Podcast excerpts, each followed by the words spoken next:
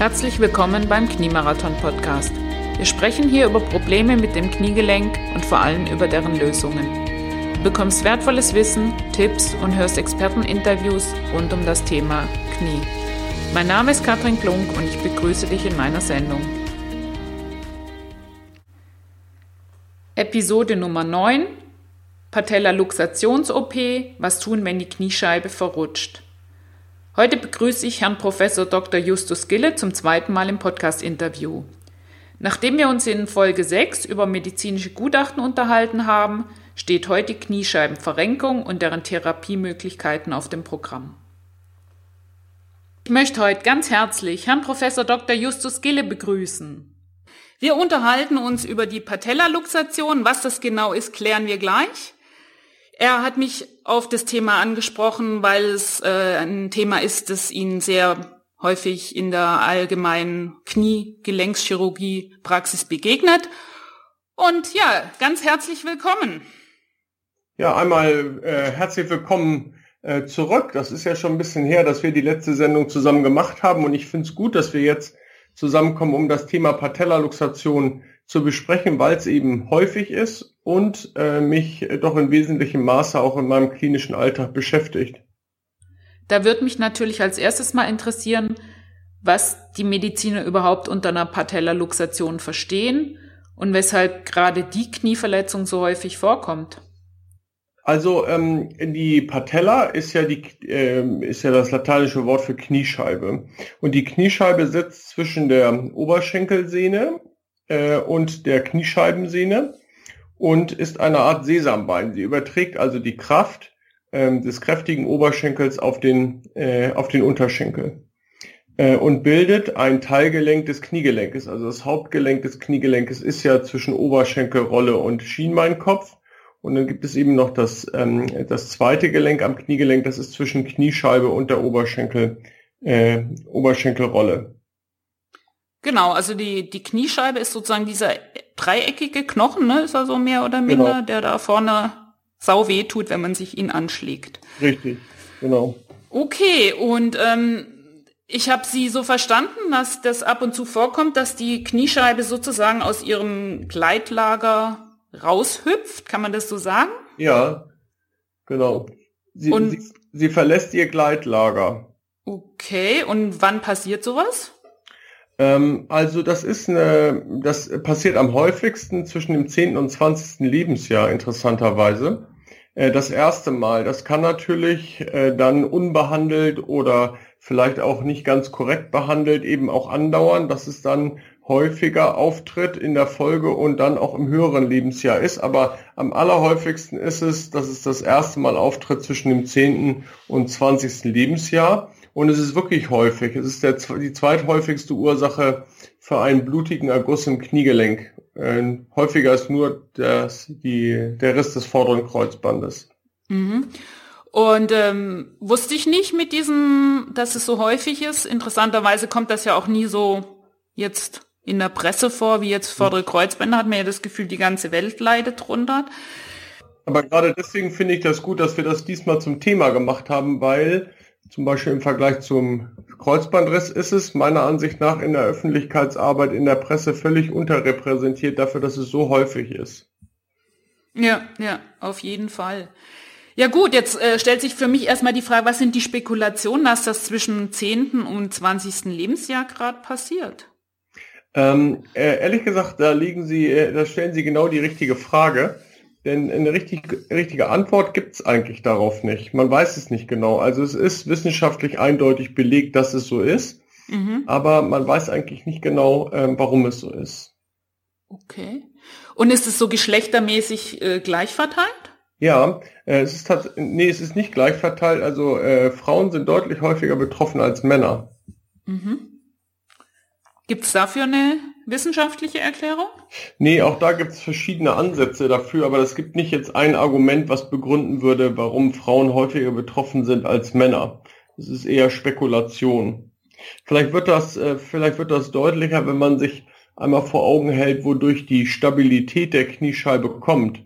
Und in Abhängigkeit davon kann man sich dann vorstellen, wenn dort Veränderungen vorliegen, dass dann eben auch eine entsprechende instabile Patella äh, vorhanden ist äh, und es auch dann eben zum Auskugeln der Kniescheibe kommen kann. Es gibt nämlich eigentlich so drei Stabilisatoren, die dafür sorgen, dass die Kniescheibe korrekt äh, in der Rinne läuft, also im Gelenk korrekt läuft. Ähm, das sind einmal statische Stabilisatoren und das ist im Wesentlichen, wie gut passt die Kniescheibe in diese knöcherne Rinne. Also das soll eigentlich sein wie ein Schlüssel-Schloss-Prinzip. Ähm, und es ist aber doch sehr häufig so, dass es eben nicht passt und damit die knöcherne Stabilität äh, der Kniescheibe nicht äh, vollumfänglich gegeben ist. Okay. Und dann einfach nur so der Vollständigkeit halber gibt es eben noch passive Stabilisatoren. Das sind im Wesentlichen die Bänder. Da gibt es kräftige Bänder auf der Innen- und Außenseite des, äh, der Kniescheibe. Und es gibt aktive Stabilisatoren. Aktiv ist immer Muskulatur und das ist im Wesentlichen die kräftige Oberschenkelmuskulatur. Und wenn man sich das einmal vor Augen hält, dann kann man sich vorstellen, wenn einer dieser drei Stabilisatoren eben äh, nicht 100% funktioniert, dass dann eben auch die Instabilität der Kniescheibe daraus resultiert. Meine nächste Frage wäre, gibt es spezielle Situationen oder Auslöser, die eine Kniescheibe zum Rausspringen veranlassen? Ja, also es ist auch tatsächlich so, dass wenn man eine Einteilung sucht des, äh, der Patellaluxation, dann äh, wird immer wieder unterschieden zwischen einer traumatischen Ursache, also das heißt einer unfallbedingten Ursache und einer sogenannten habituellen Ursache, also anlagebedingten Ursache. Ähm, und trotzdem ist es so, dass wenn die Kniescheibe das erste Mal rausspringt, ist es in über 70 Prozent der Fälle beim Sport. Und das ist auch ein Ereignis, was man, wenn man das erstmalig eine äh, Auskugeln der Kniescheibe hat, äh, sicherlich nicht vergisst. Das ist äh, schmerzhaft und doch ein beeindruckendes Ereignis, so wie ich das immer wieder höre. Das kann ich mir vorstellen. Jetzt gehe ich mal von aus, die Kniescheibe springt nicht beim Radfahren raus, sondern was sind das hauptsächlich für Sportarten? Wir erleben das eigentlich am häufigsten als Ballsportarten, also beim Fußball. Aber es sind, das muss man, äh, das muss man äh, unterscheiden. Es sind tatsächlich häufig äh, Erstluxationen, die wie ein Trauma aussehen, also wie ein Unfall aussehen, zum Beispiel beim Fußball, wenn man äh, dort eine Grätsche macht. Ähm, aber die sind nicht wirklich unfallbedingt dann, sondern es ist immer häufig eine Kombination äh, aus äh, Unfall plus auch einer gewissen Fehlform, zum Beispiel der Kniescheibe oder der Rinne, äh, die das dann ermöglichen. Also das heißt, eine gewisse Prädisposition bringt man mit, wenn man eine Patellaluxation hat oder in den meisten Fällen. Ja, das ist in den meisten Fällen so. Ich weise da nur deswegen darauf hin, weil, und das spannt vielleicht den Bogen zu unserem letzten Podcast, wo es um die gutachterliche Stellungnahme ging, von Knieverletzungen. Das ist eine häufige Fragestellung, ähm, äh, zum Beispiel an die Unfallversicherung. Ist das jetzt durch den Unfall entstanden, die Patellaluxation, oder waren es mehr die anlagebedingten Fehlformen, die das äh, getriggert haben? Und das ist eine Frage, die ist manchmal nicht ganz einfach zu beantworten und häufig ist es doch eben beides zu einem gewissen Maße, was dazu beigetragen hat. Okay, das ist nochmal ein ganz spannender Hinweis. Sie haben gesagt, die Leute kommen natürlich zu Ihnen mit entsprechenden Schmerzen. Mhm. Wie muss ich mir das vorstellen? Also wenn die, wenn die Kniescheibe rausspringt, bleibt die dann draußen, bis ich in der Klinik bin? Wie komme ich denn da überhaupt hin? Also ich kann doch da nicht mehr gehen. Ja, also anders als bei der ähm, anders als bei der ausgekugelten Schulter ist das tatsächlich so, dass die Kniescheibe häufig, äh, sobald man das äh, Knie wieder in die volle Streckung bringt, häufig von alleine sich reponiert, das heißt wieder ins Gleitlager äh, zurückspringt. Trotzdem ist das ausgesprochen schmerzhaft und ähm, äh, man kann also nicht selbstständig dann äh, zu Fuß die Klinik erreichen. Das sind doch äh, in den meisten Fälle, die meisten Fälle ähm, äh, erreichen die Klinik dann über den Rettungsdienst. Okay. Es ist selten so, dass die äh, ausgekugelte Kniescheibe anhält und dann äh, dort von außen zum Beispiel durch einen Arzt äh, wieder eingekugelt werden muss. Das ist eher seltener als die sogenannte spontane Reposition. Und dann komme ich in die Klinik und habe wahrscheinlich dann, Sie haben es schon erwähnt, einen Mordsbluterguss, hm. weil, äh, weil hm. da noch die Bänder mit angerissen sind oder wie, in welchem Zusammenhang stehen die dann mit anderen noch Binnenverletzungen im Knie? Genau, also es ist tatsächlich so, dass in dem Moment, wenn mir die Kniescheibe auskugelt, habe ich eigentlich für diese Zeit einen vollständigen Kontrollverlust über das Kniegelenk. Also es kann sein, dass neben dem Auskugeln der Kniescheibe eben auch noch weitere Strukturen im Knie kaputt gehen, weil ich eigentlich keine Chance habe, äh, in diesem Moment Kontrolle über das Knie zu bekommen. Ähm, das, äh, wie zum Beispiel die vordere Kreuzbandruptur kann durchaus auch eine Begleitverletzung sein des, der ausgekugelten Kniescheibe äh, in diesem Moment. Aber meine Erfahrung ist, dass Patienten, die in die Notfallambulanz kommen, eigentlich äh, sehr genau sagen können, ähm, dass sie vermuten, dass die Kniescheibe ausgekugelt, ähm, ausgekugelt war.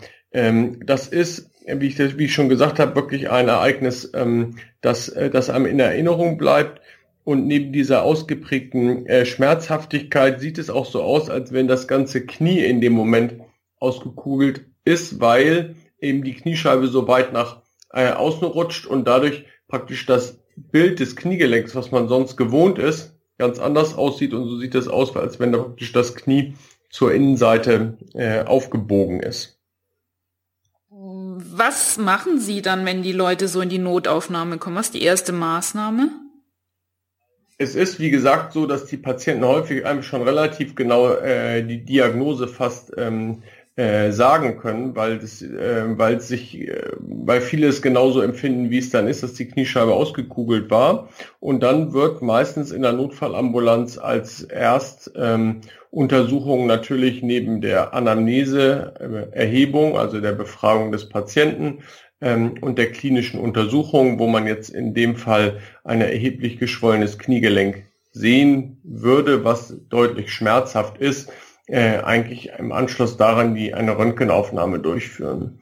Und dadurch, dass ähm, bei diesem Auskugeln der Kniescheibe, und das findet ja eigentlich immer nach außen statt, die Bänder auf der Innenseite zerreißen, ist es da besonders druckschmerzhaft bei der klinischen Untersuchung und natürlich auch da, wo die Kniescheibe anschlägt, am, äh, an der Oberschenkelrolle, das heißt auf der Außenseite, da ist eben auch ein ausgeprägter Druckschmerz und das ist eigentlich die klinische Untersuchung vielmehr ist gar nicht möglich, weil es einfach zu schmerzhaft ist. Kommen bei Ihnen Patienten immer wieder? Also die meisten kommen eigentlich äh, nach der ersten Luxation. Ähm, wir sehen natürlich auch viele Patienten, die mehrere Patellaluxationen hatten. Die sehen wir allerdings eher äh, bei uns in den normalen Sprechstunden. Wir sehen selten Patienten wiederholt äh, mit einer akuten Patellaluxation, weil äh, wenn das wiederholt auftritt, äh, meistens die Patienten sich auch selber helfen und die Kniescheibe wieder einkugeln. Und da ist es dann nicht mehr so schmerzhaft für die oder wie machen die das? Das wird eher, eher tendenziell weniger schmerzhaft. Es ist aber auch eine bewusste Entscheidung des Patienten, bei wiederholten äh, Patellaluxationen sich nicht äh, behandeln zu lassen. Also die nehmen das praktisch äh, in Kauf und ähm, scheinen damit gut zurechtzukommen. Aber die Mehrzahl sucht doch, äh, wenn es wiederholt auftritt, eben ärztliche Hilfe auf, um das ähm, behandeln zu lassen. Okay, das kann ich mir vorstellen, weil, sagen wir mal, ein richtiger Sport ist ja dann nicht mehr möglich, weil man ja ständig im Kopf hat, oh, hoffentlich nicht. Ja, ehrlich gesagt, es geht gar nicht mal nur um Sport, es geht bei vielen dann auch schon um Aktivitäten des täglichen Lebens. Äh, zum Beispiel beim ähm, Stehen auf dem betroffenen Bein mit Verdrehen des Oberkörpers, dass da schon auch äh, das Auskugeln der Kniescheibe auftreten kann. Und das ist dann schon natürlich eine erhebliche Einschränkung der, der Lebensqualität. Ähm, Sie haben es vorher gesagt, also wenn das sozusagen äh, an, angeboren ist, dass das nicht mehr so richtig hält, sind dann immer beide Knie betroffen oder kann auch nur eins betroffen sein? Also meistens ist eins Beschwerde führend, aber es gibt durchaus auch Fälle, wo es beidseitig ist. Was sind denn dann die Gründe, dass Patienten sich dazu entscheiden zu operieren oder wann raten Sie dazu? Also es ist, es ist tatsächlich so, dass ähm, ähm, wenn Patienten in die Notfallambulanz kommen mit einer ausgekugelten Kniescheibe, wird eigentlich ein Röntgenbild gemacht. Und da kann man häufig schon sehen, zum Beispiel wenn ein Knorpel-Knochenstück ausgesprengt ist und dann als sogenannter freier Gelenkkörper im Kniegelenk liegt, dann ist das, ähm, dann ist das eine Indikation, wo wir zur zügigen OP raten, entweder um dieses Knorpelknochenstück wieder anheften zu können oder es zu entfernen unter der Idee, dass es sonst wie Sand im Getriebe äh, fungiert und auch das weitere Kniegelenk eben äh, schädigt. Okay, und wenn man das wieder anheftet, wie wird das gemacht? Verschraubt oder wie wird? Ja, das ist so ein bisschen unterschiedlich, wie groß das Stück ist und ob es nur ein Knorpelstück ist oder ob es ein Knorpelknochenstück ist. Also die ganz großen Stücke werden eher angeschraubt und ganz kleine Stücke lassen sich häufig nicht mehr äh, dort ähm, äh, wieder anheften und dann würde man die entfernen äh, und dafür sorgen, dass dort Ersatzknorpel wächst, dort wo eben das Knorpelfragment ausgeschlagen ist. Okay, und ähm, wir, wenn wir jetzt von Ersatzknorpel reden, mhm. in, mit einer Mikrofrakturierung oder wie soll das gehen? Weil in dem Moment sind ja gar keine Knorpelzellen da. Holen Sie woanders welche und setzen die dann da ein oder wie soll das? Ja, also da gibt's natürlich ganz viele verschiedene Optionen mhm. ähm, und wir haben da sehr gute Erfahrung mit einem Verfahren, wo wir eine Art, eine sogenannte erweiterte Mikrofrakturierung durchführen. Das heißt, es ist die Mikrofrakturierung plus das Einbringen einer zweischichtigen Kollagenmembran, äh, in der die einwandernden Zellen eben zu Knorpelzellen äh, sich umwandeln und dort hochwertigen Ersatzknorpel bilden. Das nennt sich AMIC, das Verfahren A-M-I-C. Für dich als Podcast-Hörer hier der Hinweis, in der Folge Nummer 4 geht es um alle Möglichkeiten, wie man Knorpelschäden operativ versorgen kann. Mhm. Okay, jetzt hat man ein Knochenfragment, das dann entfernt wird in der Operation. Was gibt's noch für Möglichkeiten von Begleitverletzungen? Beispielsweise das Innenband, wird das mit versorgt, wird das geschient? Was machen Sie damit? Genau, also es ist tatsächlich so, dass diese freien Gelenkkörper, das ist ungefähr in 40 Prozent der Fälle so. Äh, und damit ist eigentlich eine rein konservative Therapie äh, vom Tisch, also zumindest äh, als Empfehlung. Ähm, und dann ist der nächste Schritt in der Diagnostik, dass man ein MRT empfiehlt. Das ist die Idee, dass man dort einmal Begleitverletzungen erkennen kann, wie zum Beispiel den äh, Kreuzbandriss, aber man kann auch weitere wichtige Informationen dort äh, bekommen, äh, wie zum Beispiel, wie äh, ist das Gleitlager ausgebaut, wie ist die Kniescheibe geformt? Und wie sind die stabilisierenden ähm, Faktoren, wie zum Beispiel die statischen Faktoren äh, der Bänder, äh, wie ist es um die bestellt, wie viele von sind, äh, sind von denen äh, gerissen oder äh, gedehnt. Und hieraus ergibt sich natürlich auch äh, dann die Konsequenz, wenn sehr viele Bänder gerissen sind, äh, ist davon auszugehen, dass eben äh, eine höhere Instabilität besteht und dann äh, eben auch äh, die erneute Patellaluxation droht. Wenn wir jetzt mal die Begleitverletzungen, die natürlich auch operativ versorgt werden müssen, außer Acht lassen, was wird denn dann gemacht, damit die Kniescheibe nicht nochmal rausspringt? Von der konservativen Therapie her würde man äh, würde man, also auch da gibt es ganz unterschiedliche Nachbehandlungsstrategien, äh, ähm, äh, aber ich kann mal sagen, wie wir das machen. Wir machen eben eine Knieschiene für sechs Wochen. Ähm, vier Wochen darf man das Knie nicht in vollem Umfang äh, bewegen. Äh, und dann ähm, ist das und äh, parallel dazu natürlich ähm, krankengymnastische Übungsbehandlung oder physiotherapeutische Übungsbehandlung. Das ist unser Regime bei der konservativen Therapie. Und äh, wenn wir auf das Thema Operation kommen, dann ist es eigentlich so, dass da ein erheblicher Wandel stattgefunden hat in den letzten Jahren.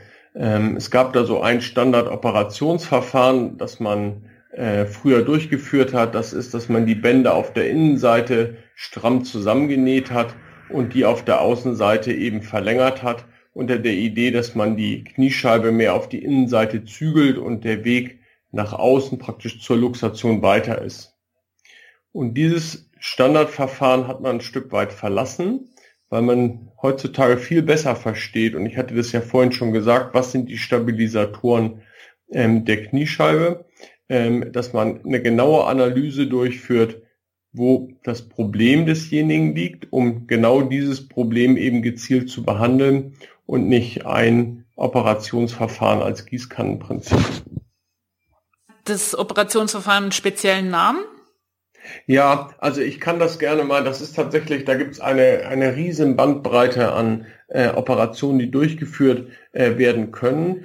Und, ähm, und äh, vielleicht kann ich noch einmal vorweg sagen, dass dieses sogenannte laterale Release, so hieß das früher praktisch das äh, Durchtrennen der Bänder auf der Außenseite, dass das eigentlich vollständig verlassen wurde, äh, weil man gemerkt hat, dass es einer, zu einer zunehmenden Instabilität ähm, der Kniescheibe kommt. Also man hat eigentlich vermutet, äh, dass man die Kniescheibe dadurch besser in die knöcherne Rinne platzieren kann, aber es ist anscheinend genau das Gegenteil der Fall. Man macht eine zunehmende Instabilität und erhöht damit äh, die Möglichkeit, dass es erneut auskugelt, die Kniescheibe. Deswegen hat man das verlassen, in dieser Art und Weise das äh, durchzuführen. Ähm, was interessant ist, das ist, dass gerade auf der Innenseite des ähm, Kniegelenkes ein neues Band entdeckt wurde, 1999, äh, von einem Professor Nomura. Das ist das sogenannte MPFL, Mediales Patellofemorales Ligament. Und der konnte zeigen, dass in 90 Prozent der Patella-Luxation eben genau dieses Band reißt. Und dadurch wurde, daraus wurde konsequenterweise geschlussfolgert, dass man genau dieses Band ersetzen muss, ähnlich wie einem gerissenen Kreuzband, äh, das man ja auch ersetzt, wird auch hier, wird jetzt als mittlerweile Standard-Operationsverfahren genau dieses MPFL eben als Band ersetzt. Also ersetzt oder zusammengenäht? Hm, nee, das wird ersetzt. Das ist eigentlich, hat eine erhebliche Parallele zur Kreuzbandchirurgie, wo man ja auch früher die gerissenen Kreuzbänder einfach wieder zusammengenäht hat und dann aber doch gemerkt hat, dass das keine ausreichende Stabilität bringt und deswegen übergegangen ist, körpereigene Sehnen als Kreuzbandersatz zu verwenden und eben diese Sehnen kann man auch verwenden, um dieses MPFL äh, zu ersetzen. Das heißt, man nimmt auch die Semitendinosus-Szene für ein MPFL? Genau, Semitendinosus oder Gracilis. Eine dieser beiden Sehnen. Was mir jetzt noch fehlt, so dieses, ähm, okay, das Band ist gerissen, jetzt haben Sie ja vorher hm. so erwähnt, aber eigentlich liegt es ja darin, dass die Gleitfunktion nicht optimal funktioniert. Mhm. Heißt es nicht auch, dass irgendwas am Gleitlager optimiert werden sollte? Ja, genau, das ist ein ganz wichtiger Hinweis, denn genau das sind diese ganz wichtigen Gedanken, die man sich machen muss in der Analyse des Problems. Wenn man die drei stabilisierenden Faktoren im Blick hat, dann muss man sich überlegen, welcher dieser drei Faktoren muss ich behandeln, um am Ende einen stabilen Lauf der Kniescheibe zu haben. Und äh, eins hatte ich schon gesagt, wenn die statischen Stabilisatoren, also das sogenannte mediale Retinaculum oder aber auch MPFL gerissen ist, dass man das adressiert und das da kann ich vielleicht noch ergänzen, ähm, wenn man eine MRT-Untersuchung macht, dann sehe ich auch, wo dieses Band äh, gerissen ist, an welcher Stelle. Mhm.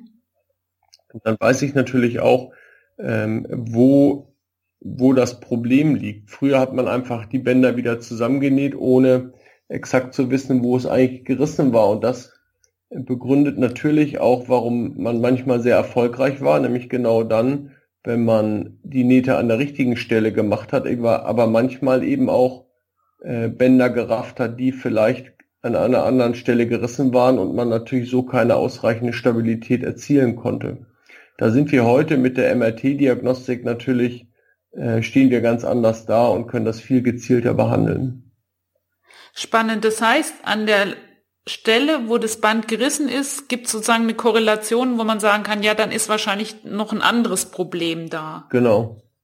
Und ab, äh, unabhängig von diesen statischen Stabilisatoren ist in, ist in eben auch, und das hatten Sie eben schon angesprochen, in die Analyse mit einzubeziehen, ähm, wie ist das Gleitlager ausgebildet und wie ist die Kniescheibe ausgebildet. Also passen die im Sinne eines Schlüssel-Schloss-Prinzips ineinander oder passt es vielleicht auch überhaupt nicht?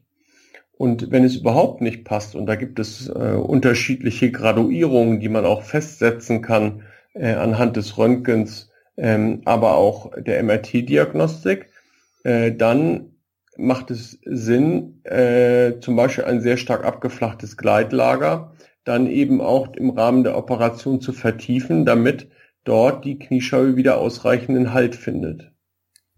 Jetzt wird es mich speziell an der Stelle natürlich interessieren, inwieweit ein gerissenes MPFL durch eine Plastik ersetzt wird und gleichzeitig noch eine Trochlea-Operation, das heißt also zu Deutsch Wegfräsen vom Knochen gemacht wird. Das ist ja dann nochmal eine ganz andere Nummer. Macht man das Schritt für Schritt oder als Kombinationsoperation? Wie genau gehen Sie da vor? Nee, also ich glaube, das ist, das ist ganz wichtig, dass man eigentlich schon vor der ersten Operation eine exakte Analyse durchführt, ähm, wo, was die Ursachen sind für die Instabilität oder auch die stattgehabte Luxation. Und dann kann ich gezielt dies operativ angehen und werde am Ende auch ein sehr gutes Ergebnis haben.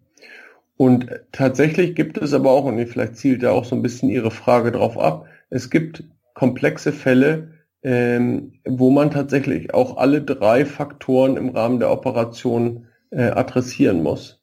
Aber in der Mehrzahl der Fälle ist es eigentlich einer der Faktoren, die verbessert werden müssen, um dann einen äh, ausreichend stabilen Lauf der Kniescheibe zu haben. Aber es ist die, ja, da gebe ich Ihnen absolut recht, das sind äh, äh, ganz äh, unterschiedliche Operationen, auch mit äh, sehr unterschiedlichem äh, Nachbehandlungsbedarf. Ähm, also wenn ich zum Beispiel an eine äh, MPFL-Plastik denke, dann sind das heutzutage minimalinvasive Operationsverfahren. Und wenn ich jetzt aber an eine Vertiefung der knöchernen Rinne äh, denke, der sogenannten Trochlea, ähm, dann ähm, sind das, es ist kein minimal invasives Verfahren, sondern tatsächlich ein Verfahren, wo auch das gesamte Gelenk äh, zumindest anteilig eröffnet werden muss. Gut, ähm, wenn wir jetzt die einfache Variante nehmen, wie lange muss der Patient im Klinikum bleiben oder kann man das auch ambulant machen? Ähm, das, ist, das ist sehr unterschiedlich in Abhängigkeit, welche Operation da durchgeführt wird. Ähm, also die kleineren Operationen, äh, angenommen, es wünscht ein Patient lediglich ähm, die Entfernung eines freien Gelenkkörpers, dann sind das ähm, dann sind das ähm, ambulante Operationen. Aber bei den größeren Operationen, wie zum Beispiel bei der Vertiefung der Rinne, sind das stationäre äh, Operationen, äh, allerdings auch nur mittlerweile wenige Tage, die man dort im Krankenhaus äh, bleiben muss. Was ja auch immer noch ein wichtiger Faktor ist, wie lange muss der Patient dann auf Gehhilfen gehen? Sprich, er hat eine Teilbelastung. Genau, also ähm, es gibt äh, mittlerweile eigentlich in allen Kliniken, die diese Operationen häufig und regelmäßig durchführen, gibt es ganz feste Nachbehandlungsschemata, so ist das auch bei uns.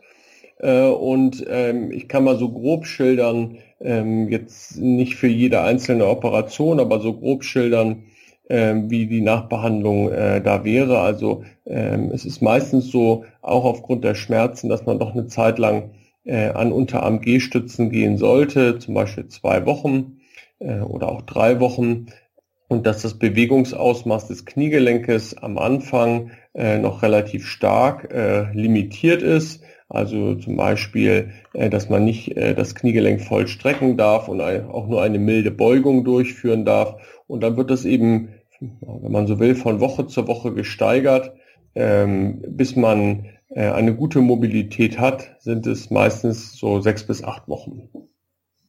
Nur nochmal zum Verständnis für den Hörer. Die Bewegung, also Streckung und Beugung ist limitiert, weil natürlich jede Kniebewegung über die Kniescheibe erfolgt. Es gibt ja keine Exakt richtig. Bewegung, ohne dass die Kniescheibe mit involviert ist. Oder ich kann noch mal einmal, das ist, macht es vielleicht so ganz, ganz äh, bildlich. Es gibt auch eine Operation, das ist ja dieser dritte äh, stabilisierende Faktor, also die, die Muskelkraft.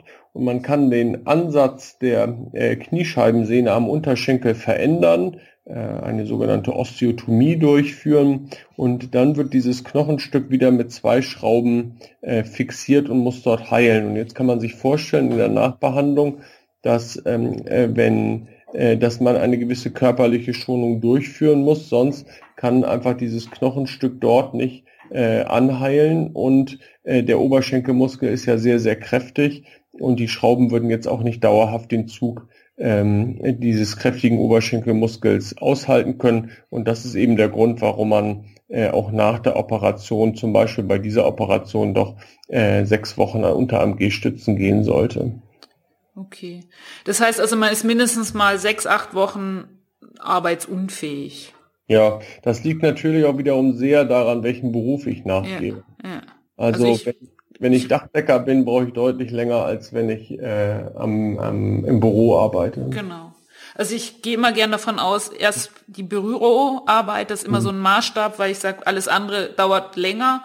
Mhm. Äh, Büroarbeit sechs Wochen, acht Wochen, zehn Wochen, was ist so ähm, ehrlich gesagt ist es auch tatsächlich so, ähm, in, meinem, in meinem Alltag erlebe ich das, das ist einmal die Anforderung, die ich im Beruf äh, äh, erbringen muss, wie zum Beispiel Zurücklegen von Gehstrecken, aber es ist auch sehr häufig äh, alleine der Weg zur Arbeit, der gesichert sein muss. Und wer das immer mit dem, äh, mit dem Pkw tut, der wird für die Phase, wo er unter AMG-Stützen benutzt, äh, dort nicht äh, alleine zur Arbeit kommen können, so dass auch das äh, in Betracht zu ziehen ist, wie lange eben die Arbeitsunfähigkeitszeiträume sind. Also ich, ich glaube, das ist ganz wichtig, dass wenn wenn es um also eigentlich mehr eine generelle Empfehlung, besprechen Sie jeweils mit Ihrem Arzt, äh, wie lange die Nachbehandlung ist und auch zum Beispiel wann wann wieder ähm, Auto gefahren werden kann, weil das natürlich auch ganz wesentlich ist in der Organisation des OP-Zeitpunktes, ähm, dass der gut gewählt ist roundabout müssen wir mal mindestens zwei Monate rechnen, um wieder so, sage ich, im Alltag zurechtzukommen, oder? Genau, also so würde ich das denken. Nach allen Operationen rund um die Kniescheibe, die mittel, mittleren Ausmaßes sind oder größeren Ausmaßes sind. Äh, ausgenommen sind natürlich so kleinere Operationen, da geht das natürlich entsprechend schneller. Äh, da schließt sich natürlich die Frage an, wann ist das erste Mal wieder in Richtung leichten Sport zu denken? Ähm, auch das äh, erlebe ich immer wieder, dass das sehr, sehr unterschiedlich ist. Ähm, aber in der Regel ist das so, wenn man äh, sechs Wochen Teilbelastung durchführt, dann braucht man mindestens zwei Wochen, um wieder ein äh, adäquates Gangbild zu haben. Und dann sind sicherlich nochmal zwei Wochen, bevor man mit leichtem Joggen anfangen kann. Okay. Gibt es Sportarten, wo Sie sagen, naja, also jetzt mit einem operierten Kniescheibe sollte man zukünftig lieber nicht mehr machen? Ah, das ist immer eine ganz schwierige Diskussion, insbesondere weil ich viel mit Sportlern zu tun habe. Und ja. diese Opera äh, und diese Diskussion häufig auf den Tisch kommt noch vor der, noch vor der Operation. Und ich ja, das ist das Wichtigste. Zu diesem Zeitpunkt sind Sportler ausgesprochen einsichtig äh, auf die Empfehlung, aber äh, wenn alles gut geheilt ist, äh, kehren äh, dann doch alle wieder in ihren Sport zurück. Also es ist natürlich so, äh, wenn wir uns mal einen Fall konstruieren, dass jemand ein etwas fehlgebildetes Gleitlager hat, knöchernes Gleitlager hat, dann sind eben da noch auf der Innenseite ist dieses Band gerissen, MPFL, und die Operation wird durchgeführt und dieses MPFL wird ersetzt. Und den Unfall, den, oder die erste Luxation hatte er beim Fußball. Dann äh, würde man natürlich äh, empfehlen oder zumindest einen Gedankenanstoß geben, ob, auch wenn alles gut verheilt ist, ob er sich vorstellen kann, vielleicht auch einen anderen Sport durchzuführen, wie äh, Joggen oder irgendwas, was ohne Zweikämpfe auskommt und rasche Richtungswechseln. Und äh, trotzdem ist es mir persönlich immer wichtig, dass jeder da für sich äh, eine Entscheidung fällt, weil ich natürlich auch weiß, dass ähm, äh, das äh, Sporttreiben viel mehr ist als nur die körperliche äh, Ertüchtigung, sondern natürlich auch soziales Umfeld und was alles so dazugehört. Und ich glaube, das muss dann am Ende jeder für sich entscheiden, auch wenn man sagt, du hast ein erhöhtes Risiko, dass die Kniescheibe nochmal auskugeln ja. kann. Ähm, jetzt würde mich noch interessieren, wenn ich jetzt zum ersten Mal meine Kniescheibe verrenkt oder rausgesprungen ist, mhm und sie ist wieder drin und ich entschließe mich erstmal nichts zu machen, kann ich auch nach dem zehnten Mal sagen, nee, jetzt, jetzt reicht's? Oder gehe ich da irgendwie ein Risiko ein, dass sich die Situation verschlimmert? Also das ist schon so, dass ähm, wenn das erste Mal die Kniescheibe rausspringt und die Bänder sind auf der Innenseite frisch gerissen, dann besteht dort tatsächlich auch die Möglichkeit, gezielt das äh, wieder als Band äh, zu rekonstruieren, also zusammenzunähen. Ähm, wenn das äh, mehrere Male passiert ist, dann gibt es diese Option eigentlich nicht mehr. Dann muss man ähm, dort äh, Bandplastik durchführen, das heißt die Bänder ersetzen, ähnlich wie bei der vorderen Kreuzbandersatzplastik. Ähm, das heißt, wenn ich das erste Mal eine Patellaluxation habe und der Arzt meines Vertrauens empfiehlt mir, dort eine Operation dringend vornehmen zu lassen, dann muss man sich das gut überlegen, weil diese Operationsoption besteht nach mehreren Luxationen so dann nicht mehr. Ja, das wird dann immer aufwendiger. Dann wird es tendenziell eher immer aufwendiger. Okay, genau. das ist ja vielleicht auch nochmal ein wichtiger Hinweis den riesigen Unterschied macht es dann nicht mehr, ähm, ob ich jetzt zum Beispiel die zehnte oder die fünfzehnte Luxation habe. Irgendwann ähm, äh, läuft das dann doch eher wieder auf die Operationen hinaus, die etwas aufwendiger sind und das ist dann nicht unbedingt mehr abhängig von dem ein oder anderen äh, Mal der Patellaluxation. Sie haben anfangs gesagt, dass man sich dann überlegen soll, ob man zügig operiert. Was genau verstehen Sie unter zügig? Also das ist sicherlich keine, das ist sicherlich keine Notfalloperation, die man am Wochenende durchführen äh, muss. Das kann man dann äh, mit seinem äh, Unfallchirurgen oder Orthopäden in Ruhe besprechen und ist wahrscheinlich dann sinnvoll in den ersten zwei Wochen nach dem, äh, nach dem Auskugeln der Kniescheibe. Kennen Sie Fälle, wo es schon öfters passiert ist und die kriegen das irgendwann hin, über die, sage ich jetzt, aktive Muskulatur zu stabilisieren? Also ich kenne Fälle, ähm, wo äh, das funktioniert hat, äh, allerdings nicht so sehr im Erwachsenenalter. Also wer, ähm, ich hatte es ja vorhin gesagt, es ist typischerweise äh, das erstmalige Auftreten ist zwischen dem 10. und 20. Lebensjahr und wer dann schon etwas älter ist und schon mehr, mehrere äh, Patellaluxationen hatte, da ähm, gibt's, da kenne ich eigentlich keinen Fall, wo sich das von alleine wieder äh, gegeben hat. Ich kenne aber durchaus Fälle, insbesondere im jungen, heranwachsenden Alter, wo es mit der konservativen Therapie eigentlich sehr gut äh, funktioniert hat. Super. Gibt es irgendwelche Trends oder Neuerungen jetzt in Bezug auf die Operation von Patellaluxation? Also es ist, es ist tatsächlich so, man hat sehr, sehr viel mehr Klarheit gewonnen, äh, erstmal über die Indikation, wann ist eine Operation und wann ist eine konservative Therapie äh, sinnvoll. Das hatten wir jetzt ja auch in unserem Gespräch ähm, äh, schon erläutert. Und äh, bei den Operationsverfahren, die haben sich natürlich auch erheblich verfeinert.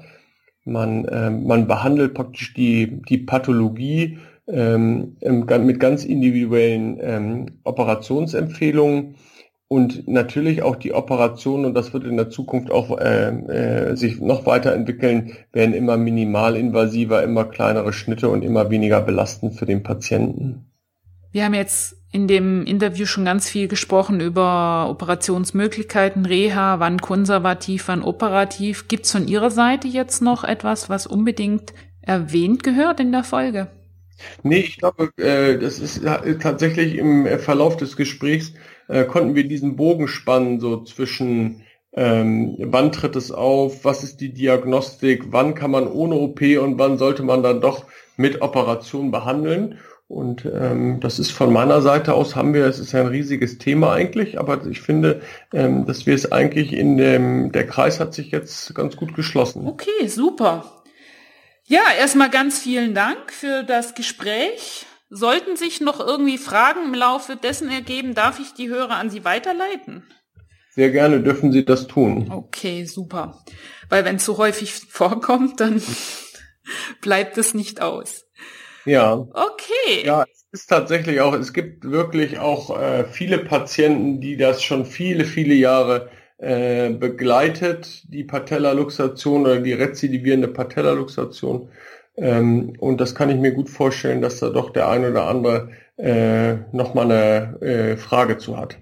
Ja, vor allem wird, also wird mich da interessieren, was hält die Leute davon so ab? Also ist es das Outcome, dass sie Angst haben, es ist nicht erfolgreich oder? Also sich nicht operieren zu lassen? Ja. Also die Patienten, die das schon viele Jahre mit sich, äh, mit sich rumtragen, äh, davon gibt es auch nicht wenige, die auch schon die ein oder andere Operation äh, hinter sich gebracht haben, nicht mit dem äh, erwünschten Erfolg und dann natürlich auch das Vertrauen verlieren ähm, in eine erneute Operation. Trotzdem muss man sagen, es sind halt die Mehrzahl der Fälle sind die Erstluxationen ähm, oder wenige Luxationen, die dann sehr erfolgreich behandelt werden können, ähm, ohne Luxation und auch mit Sportfähigkeit. Und das ist eigentlich ähm, das, was äh, den Alltag bestimmt. Jetzt, äh, wenn sich ein, jemand doch entscheiden sollte, er möchte noch operieren, wie findet man äh, einen Spezialisten? Also ist das so ähnlich wie beim vorderen Kreuzband? Oder wenn es so häufig vorkommt, könnten wir davon ausgehen, das kann man überall operieren lassen? Oder wie sieht es in dem Bereich aus? Ja, also es ist tatsächlich so, dass dadurch, dass es so häufig ist, werden äh, Operationen eigentlich ähm, äh, in jedem Krankenhaus und auch äh, in den meisten operativ tätigen orthopädischen Unfallchirurgischen äh, Praxen angeboten. Trotzdem ist es natürlich so, und das ist ja eine ganz generelle, Info, äh, ganz generelles Wissen, ähm, dass Dinge, die man sehr häufig tut, äh, man natürlich da deutlich versierter ist. Und es gibt aber genug ähm, ähm, Praxen, äh, mit gelenkchirurgischem Schwerpunkt, aber auch Kliniken mit gelenkchirurgischem Schwerpunkt. Und da kann man davon ausgehen, dass man da sicherlich äh, gut aufgehoben ist. Okay. Und Sie haben ja schon gesagt, alle operieren jetzt nach dem heutigen Standard, also mit der Plastik, der MPFL-Plastik. Genau, also das, das gehört eigentlich äh, mittlerweile ähm, zum festen Repertoire. Und, ähm, und ich denke, man merkt aber auch, ähm, erstmal über Mund-zu-Mund-Propaganda, aber dann auch, äh, wenn man dort den ersten Kontakt hat äh, mit der Praxis oder Klinik im Gespräch, merkt man doch relativ schnell, wie versiert äh, dort das Problem der Patellaluxation behandelt wird. Äh, und ähm, dann wird man relativ schnell herausfinden, ob man dort gut aufgehoben ist oder vielleicht nochmal eine Zweitmeinung einholt. Okay, also Zweitmeinung oder eine Zweitvorstellung. Genau, also sozusagen, mhm. weil das ist ja für einen Patienten, also für sie mag das irgendwie logisch sein, aber wenn ich noch nie was hatte, weiß ich ja nicht, wie der andere ist. Also von daher mhm. brauche ich jemand anders, um überhaupt vergleichen zu können. Ja, das stimmt. Aber trotzdem, ich denke, das hat man, merkt man ja im, äh, im, im Arzt-Patienten-Gespräch, äh, merkt man ja doch, wie versiert jemand über ein Thema spricht oder, äh, oder eben nicht. Und es ist eine häufige, es ist eine häufige Operation. Da ist man an vielen Stellen in Deutschland sicherlich gut aufgehoben bei der Behandlung. Und dort, wo ein gelenkchirurgischer Schwerpunkt ist, da ist das die Behandlung von Patellaluxation ein absoluter Routineeingriff. Ja, prima. Unser Gespräch neigt sich so langsam dem Ende zu. Ich möchte mich an der Stelle ganz herzlich bei Ihnen bedanken. Ich bin sicher, wir haben dem einen oder anderen Menschen mit Kniescheibenproblemen wichtige Hinweise geliefert und einen Leitfaden an die Hand gegeben, um vielleicht bei ständigen Problemen mit dem Herausspringen einer Kniescheibe dieses Problem erneut anzugehen. Ja, ich wünsche natürlich allen, allen Hörern des Podcasts wünsche ich äh, Kniegesundheit und äh, Grüße aus dem hohen Norden.